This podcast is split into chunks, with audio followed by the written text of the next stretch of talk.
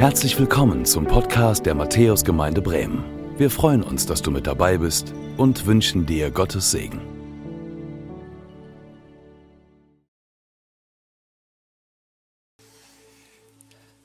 Ja, schön, dass ihr da seid.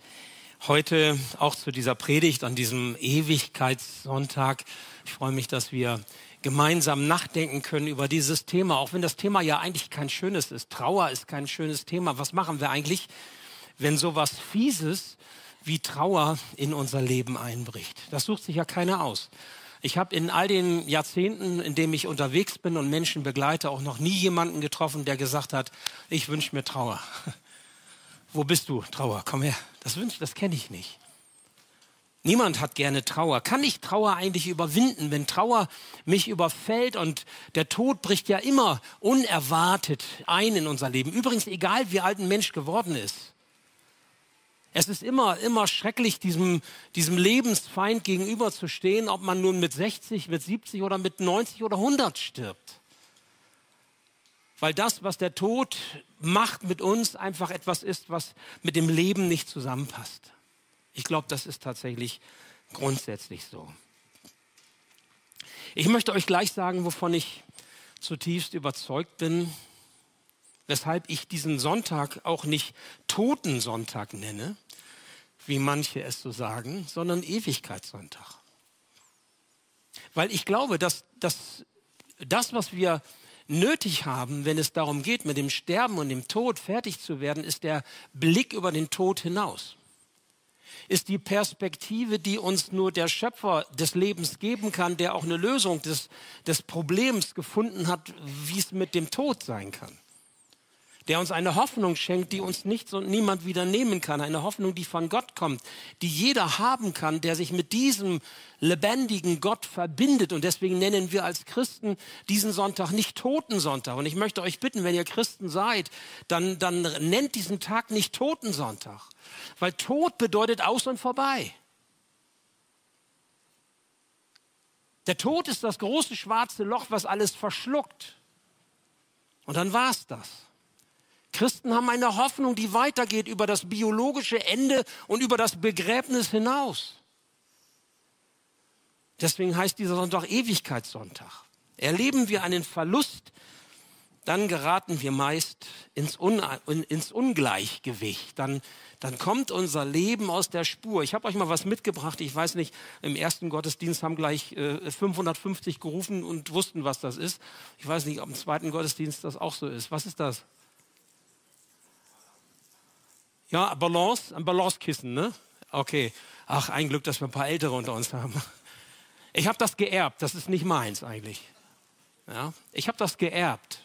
Um das, ja, wirklich, von meiner Mutti. Die ist verstorben vor zwei Jahren.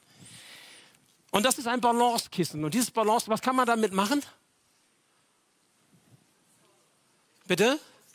Drauf sitzen, ja. Hat aber Stacheln. Was kann man noch damit machen? Draufstellen. Genau, habt ihr schon mal gemacht? Habe das natürlich probiert vom Gottesdienst. Ne?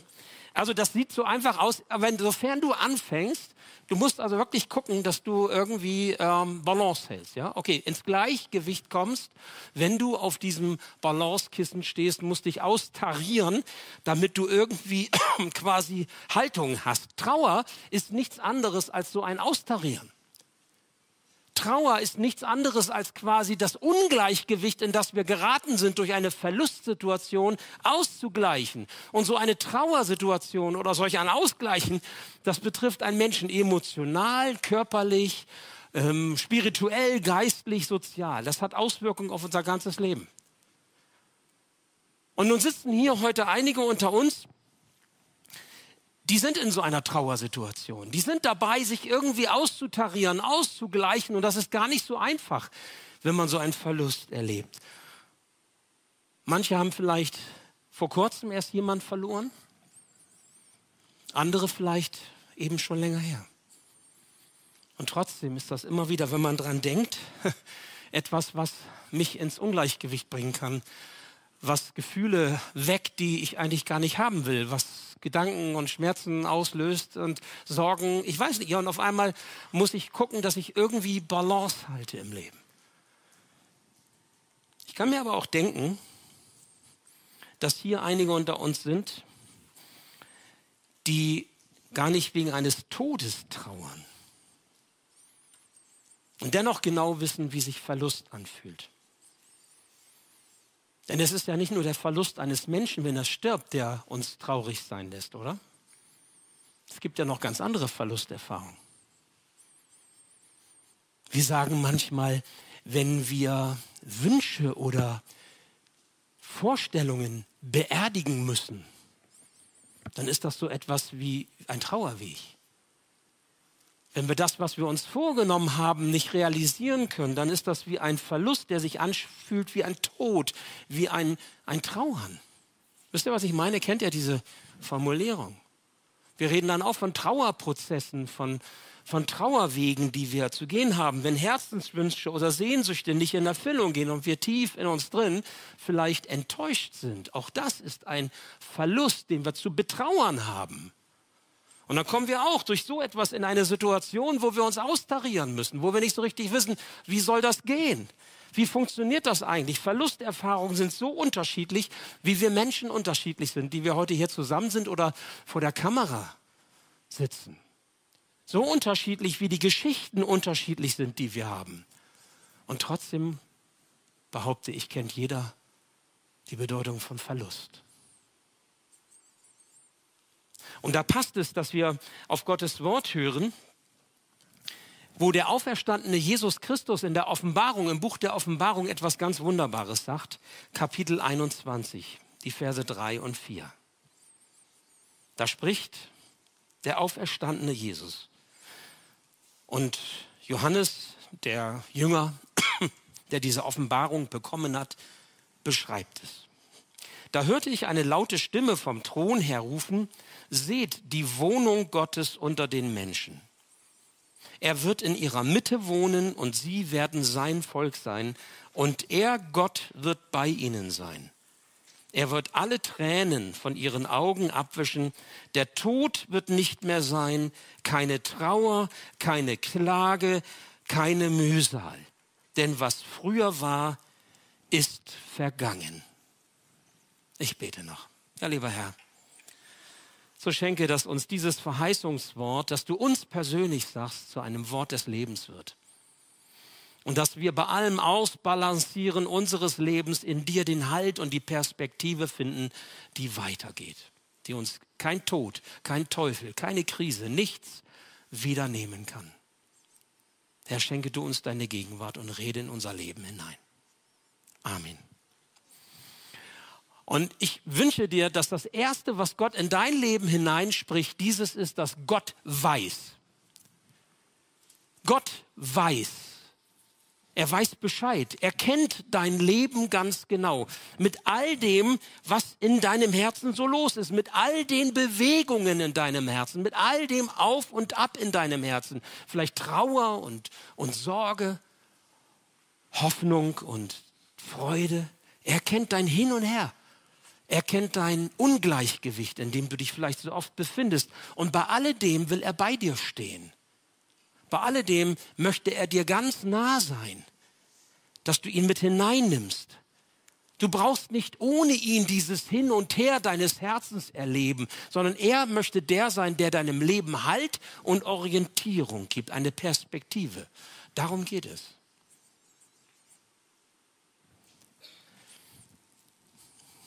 Wir haben ja einige Väter unter uns. Was geben wir unseren Kindern, unseren Töchtern, unseren Söhnen eigentlich mit, wenn sie so ins Leben hineingehen?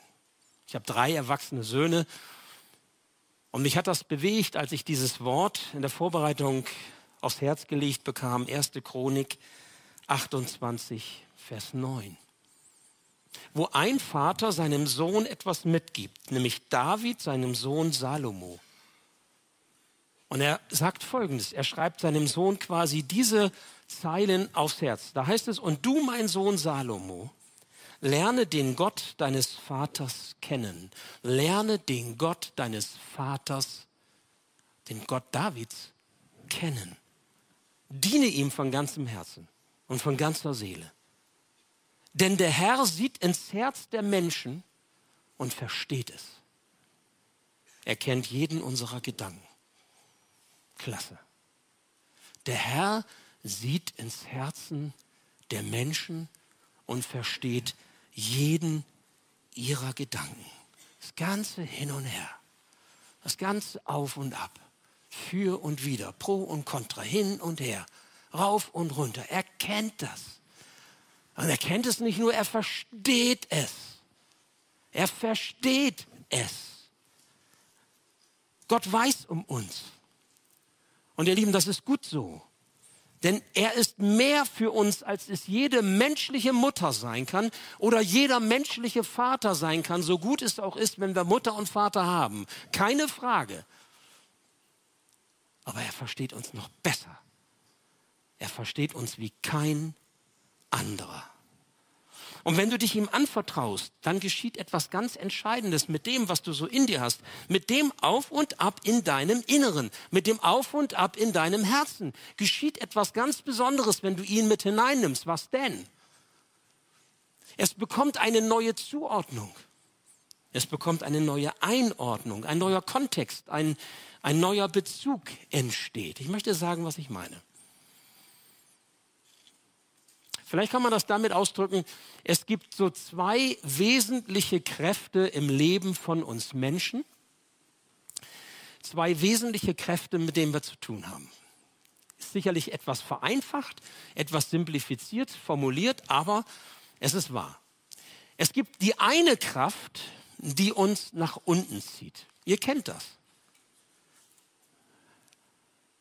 Es ist etwas so wie, wie diese Spiralen, in, der, in denen wir uns befinden. Oder wie so eine Rutsche, die immer weiter runter geht und wir sind, die ist geölt und die ist ziemlich glatt und es geht so richtig schön runter. Manchmal sagen wir, es zieht uns so nach unten. Das gibt so diese Spirale der Trauer. Und wir kommen da gar nicht so richtig raus. Es gibt die Spirale der Sorge und des, des Kummers und, und des Selbstmitleids und, und, und all diese Dinge, die uns runterziehen, so dass wir sagen, wir gucken nach unten. Wir, wir sehen bestenfalls uns selbst. Wir sehen bestenfalls noch die Menschen um uns herum oder das, was diese, diese Welt uns zu bieten hat, so als Lösungsmöglichkeiten. Aber letztlich kommen wir da nicht richtig raus. Und das ist keine Kraft von oben, die uns runterzieht. Nein.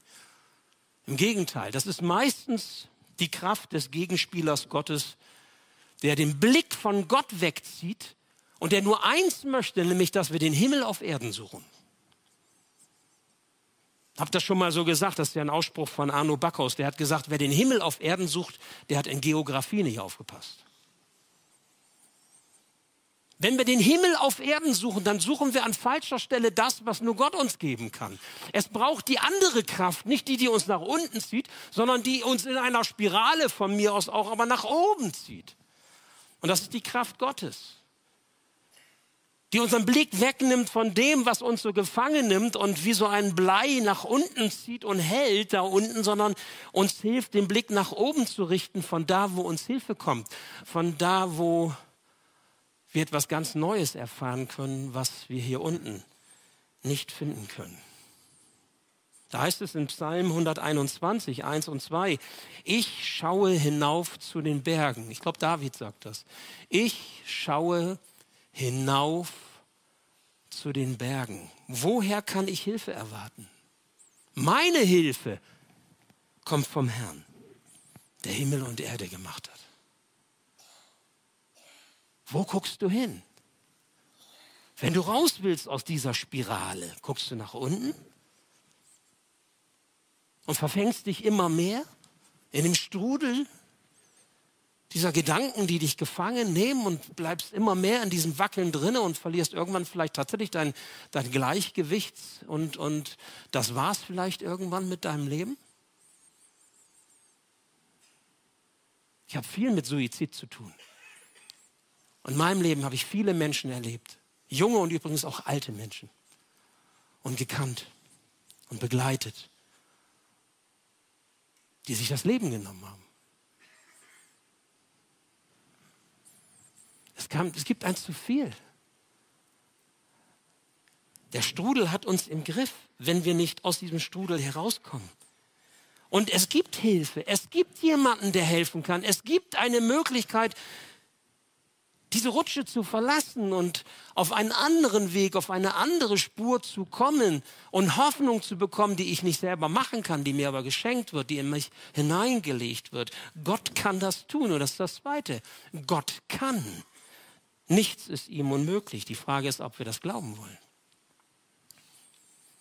Das ist nicht die, die Frage, ob das stimmt. Kann man ja darüber spekulieren und diskutieren. Kannst du mir glauben oder nicht. Aber die, ob du das erfährst, ob Gott wirklich kann, ist eine Frage der Erfahrung, nicht des theoretischen Diskutierens oder Verstehens. Es gibt sie ja, die Trauergeister. Im wahrsten Sinne des Wortes. Es gibt diese Trauergeister. Geister. Und Geister meine ich jetzt im Grunde so, das sind so diese Kräfte, die, die jede Freude rauben, die jede Hoffnung zu Schanden machen, die jeden Lebensmut wieder nehmen, wenn sie uns erstmal im Griff haben. Das sind so diese Trauergeister. Ich erinnere mich an eine Frau, die glücklich mit ihrem Mann verheiratet war über viele, viele Jahre. Sie waren zwei Individuen, sie haben sich zusammengetan aus zwei mach eins, Körper, Seele, Geist, ganz eng zusammen, wie man das sich vielleicht auch so wünscht, so eine Ergänzung Mann und Frau. Und auf einmal stirbt dieser Mann und er wird dieser Frau entrissen. Und was das, was fest zusammengehörte, war auf einmal kaputt. Und nun war nur noch die eine Hälfte da. So erleben das Menschen, die lange mit anderen zusammen sind und auf einmal ist der nicht mehr da. Er ist nicht mehr da. Wieso? Wenn, wenn, beide wenigstens sterben würden, wisst ihr, was ich meine? Aber es bleibt einer zurück oder eine. Und die Frau blieb zurück und sie wurde damit nicht fertig. Sie kam damit nicht klar, dass sie auf einmal alleine war. Sie haben sich doch geliebt, sie haben sich ergänzt, sie haben sich gebraucht und, und jetzt auf einmal ist, ist der Mann nicht mehr da und die Frau sagt, wozu lebe ich eigentlich noch? Was soll ich denn eigentlich noch auf dieser Erde? Weil das, das Wichtigste, was ich zum Leben brauchte, vielleicht habe ich ihm das nicht immer gesagt, vielleicht habe ich ihm das nicht immer gezeigt, aber er war letztendlich das Wichtigste in meinem Leben und jetzt auf einmal bin ich ganz alleine. Das tut furchtbar weh und ich weiß auch gar nicht mehr, was das soll. Und dann kommt ihr Sohn zu ihr. Er ist gerade Vater geworden. Und sie ist also Großmutter geworden. Und dann sagt er diesen einen Satz zu ihr. Mutter, kannst du da nicht rauskommen aus diesem Loch? Du bringst meinen Sohn, um den Segen, eine Großmutter zu haben. Und das traf sie. Du bringst meinen Sohn, um den Segen, eine Großmutter zu haben. Und auf einmal ging ihr da hinten ganz weit im Dunkeln ein, ein, Licht auf und sie hat, auf einmal merkte sie, ich habe ja doch irgendwie noch ein, eine Bedeutung. Ich habe ja doch noch eine Aufgabe. Ich habe ja doch noch einen Wert. Ich habe ja doch noch irgendwie Segen in meinem Leben, aber ich habe ihn nicht mehr gesehen. Es war alles grau und düster und einfach schrecklich und furchtbar. Manchmal hilft so ein Wort eines Menschen, so ein herausforderndes, äh, deutliches Wort und auf einmal geht am Horizont vielleicht ein Licht auf. Aber ganz oft brauchen wir einen stärkeren Impuls, brauchen wir ein stärkeres Wort, was uns noch nicht mal Menschen geben können. Es ist der Herr, von dem diese Hoffnung kommt, die die Wolken vertreibt.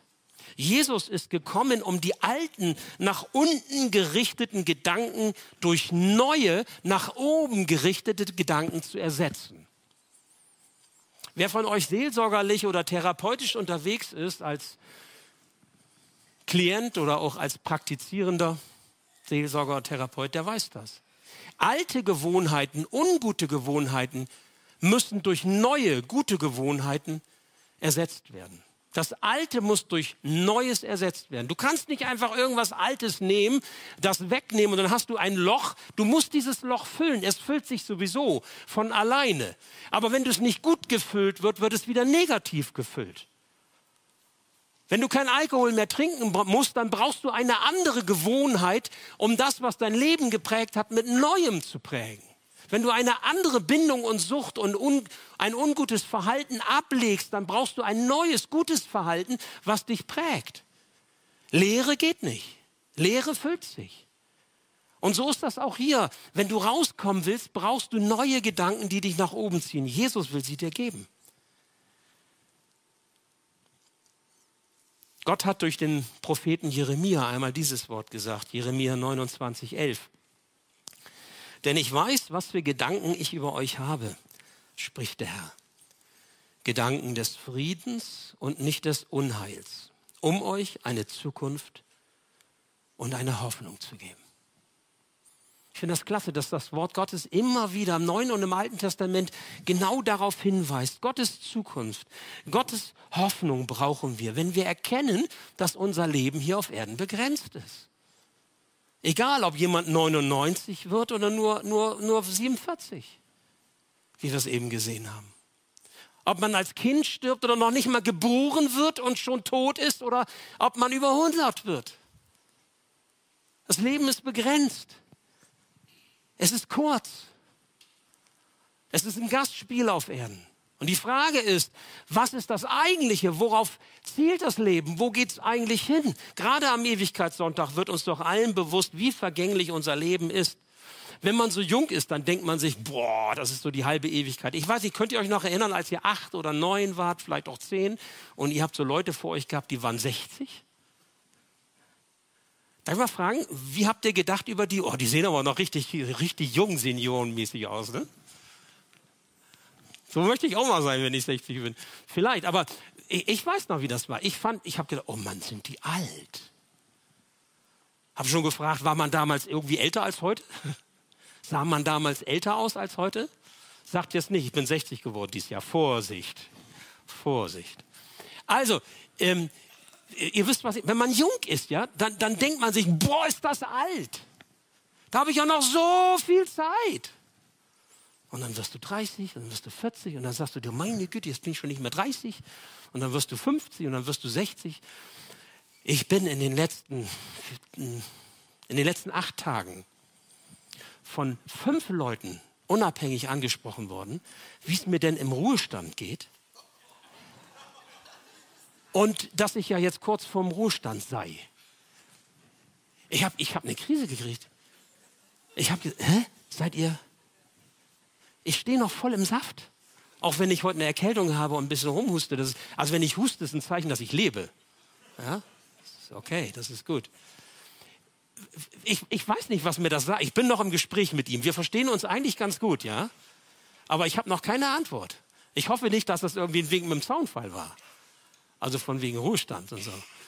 Ähm, aber es ist auch interessant, woran liegt das denn? Ich habe zu meiner Frau gesagt, habe ich irgendwie was, habe ich das Falsche an oder meine Haare nicht richtig? Gut, ich bin grau geworden, ja. Aber ich meine, das ist äh, Richard, äh, das sind andere Schauspieler auch, ja. Könnt euch jetzt welche nennen, nenne ich egal. Ja. Und übrigens habe ich gehört, dass Leonardo DiCaprio auch 60 geworden ist. Da ging es mir schon gleich besser. Ja gut, aber dann merkt ihr, Männer sind eitel, ich auch ein bisschen. Ähm, aber das nur mal eben so am Rande fiel mir jetzt ein. Also wie kommen wir uns eigentlich vor, wenn wir, und wenn ich aber denke, da sind ja manche noch viel älter. Wenn ich einen 60-Jährigen frage, du herzlich willkommen im Seniorenkreis der Gemeinde, wisst ihr, was er mir dann sagt? Mit den Alten will ich nichts zu tun haben. Ihr merkt, wie relativ das ist. Aber ihr merkt auch, was es bedeutet. Die Zeit zerrinnt wie, das, wie der Sand zwischen den Fingern. Und je älter wir werden, desto kostbarer wird diese Lebenszeit und desto kostbarer empfinden wir auch diese Lebenszeit und desto vergänglicher erfahren wir dieses Geschenk Leben. Es wird geboren und es wird gestorben. Und aus diesem Zusammenhang kommen wir nicht raus. Im Psalm 90 können wir lesen, unser Leben dauert 70 Jahre. Und wenn wir noch Kraft haben, dann auch 80 Jahre okay, ich lege noch mal 10 oder 15 Jahre drauf. Der andere Lebensstil heute vielleicht und die hygienischen und die medizinischen Möglichkeiten vielleicht auch 90 und 95. Aber das ist egal. Und was uns daran so wichtig erschien, das ist das Entscheidende, ist letztlich nur Mühe und trügerische Sicherheit. Denn schnell eilen unsere Tage vorüber, als flögen wir davon. Was ist das Leben? Ein Hauch heißt es beim Prediger. Ein Haschen nach Wind. Ein Kommen und ein Gehen. Und das wird einem bewusst, je älter man wird oder je näher vielleicht auch so die Begrenzung des Lebens kommen mag. Unser Leben kommt von Gott, dem Schöpfer, und es geht auch zu ihm zurück. Jeder Mensch, der lebt, hat einen Teil, der bleibt hier, das ist das Biologische, was vergeht, und es gibt aber einen Teil in uns, die Seele, die geht zu Gott. Die Frage aber ist, wenn ich die Herrlichkeit bei Gott erleben möchte, das Leben nach dem Tode bei Gott, dann geht das nur, wenn ich ihn zum Vater habe. Wenn ich Jesus Christus zum Erlöser habe und wenn ich ihm im Leben vertraue, nur dann habe ich diese Perspektive. Und mit dieser Hoffnung und Zuversicht im Herzen, das kann ich euch sagen, weil ich das selbst oft genug erlebt habe, stirbt es sich anders und lebt es sich anders. Glaubst du das? Oder ich kann auch fragen, was hast du eigentlich in deinem Herzen?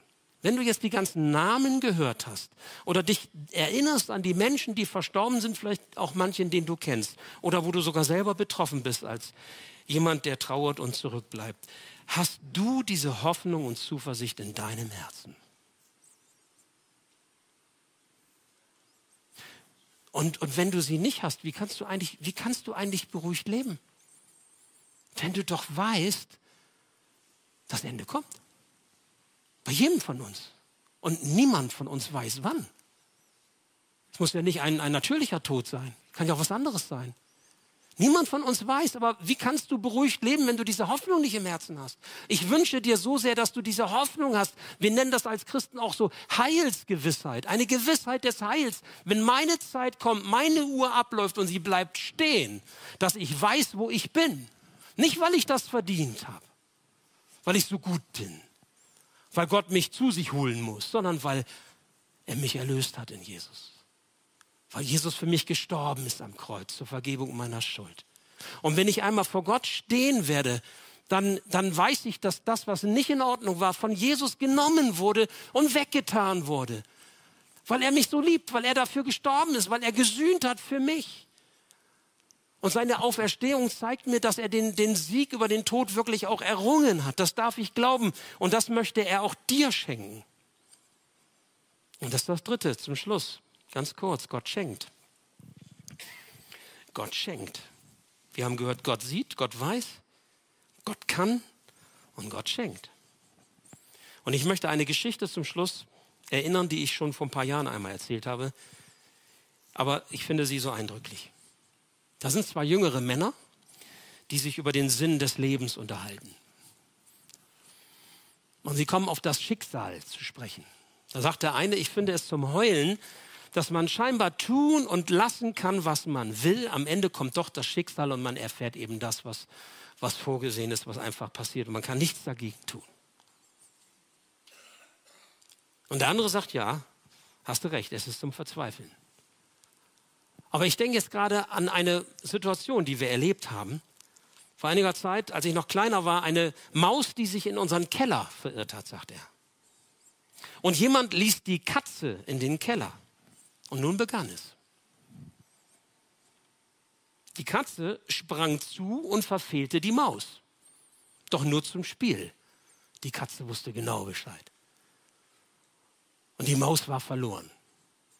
Und die Katze hat nur mit ihr gespielt und sie war sich der Maus sicher. Und so flitzte die Maus von, von Ecke zu Ecke im Kellerraum im panischen Versuch, sich zu retten, aber da war kein Ausweg. Und dann fragte der andere, was geschah? Wurde die Maus gefressen?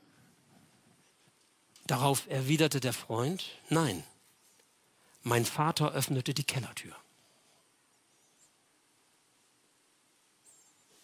Solch einen Vater braucht es. Wir sind sowas wie die Maus. Und niemand von uns kommt an dem Tod vorbei. Der Tod kriegt jeden von uns. Wenn eins sicher ist, dann ist es, dass wir irgendwann einmal sterben werden. Weil alles, was lebt, wird früher oder später auch sein Ende finden hier auf Erden. Das ist Gesetz. Aber hast du Gott zum Vater, dann hast du eine offene Tür, eine Perspektive.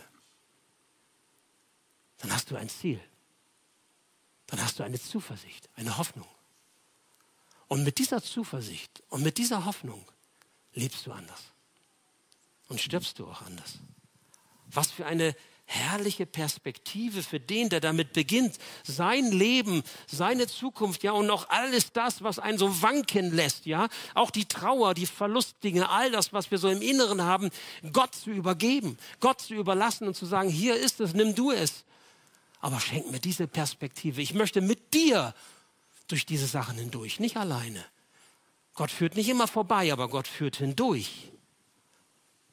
Erinnern wir uns an das, was Offenbarung 21 sagt, Vers 4. Er, der Vater, Gott, wird alle Tränen von ihren Augen abwischen. Der Tod wird nicht mehr sein, keine Trauer wird mehr sein, keine Klage wird mehr sein, keine Mühsal wird mehr sein, denn was früher war, ist vergangen. Das Alte wird durch etwas Neues ersetzt. Das schenkt er dir. Und nichts und niemand kann dir das wieder nehmen. Gott wischt die Tränen ab. Wow. Wer wischt die Tränen ab? Dein Vater, deine Mutter, deine Geschwister, deine Freunde. Wer wischt die Tränen ab? Gott, dein Vater, wischt die Tränen ab. Und jetzt denke ich nicht Jetzt denke ich nicht nur an die Tränen, die wir äußerlich weinen, die man sieht, sondern ich denke auch an die Tränen, die wir vielleicht innerlich weinen. Es gibt ja so manchen unter uns, so vielleicht besonders auch die Männer, die gelernt haben, Indianer kennt keinen Schmerz, ne? oder wie hieß das? Männer weinen nicht. Gott sieht und Gott versteht. Haben wir gehört, ne? Hat David Salomo gesagt. Gott kennt dein Herz, Salomo. Und Gott versteht dein Herz, Salomo. Und er wischt die Tränen ab. Auch die, die wir innerlich geweint haben. Ewigkeit. Heute gedenken wir der Ewigkeit. Was für ein Wort. Vielleicht hast du noch mal neu spüren oder ein Stück ahnen dürfen, was Gott damit meint, wenn er uns diesen Tag auch schenkt oder auch diese Perspektive schenkt in Jesus Christus, was bei Menschen unmöglich ist. Die können nur bis zum Ende des Lebens denken. Die können nur bis zum Tod denken und dann aus die Maus. Aber als Christen denken wir darüber hinaus. Warum? Weil etwas Neues entstanden ist, was Jesus geschenkt hat. Diese Perspektive, die weitergeht. Gott kann es tun und er will es tun in deinem und in meinem Leben. Amen. Ich bete noch. Ja, lieber Herr, und so möchte ich dich bitten, dass wir ja an diesem Wort auch festhalten können, dass wir es glauben können, mit dem Herzen annehmen können.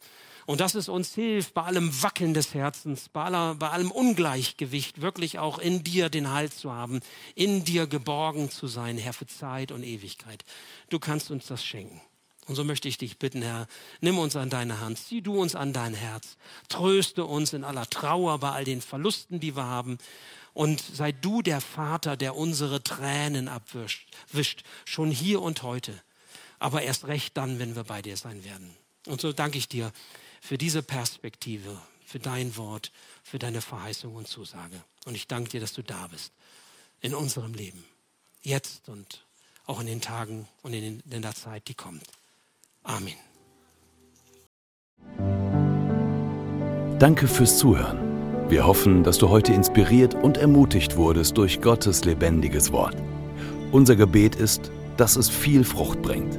Weitere Infos findest du unter www.matthäus.net.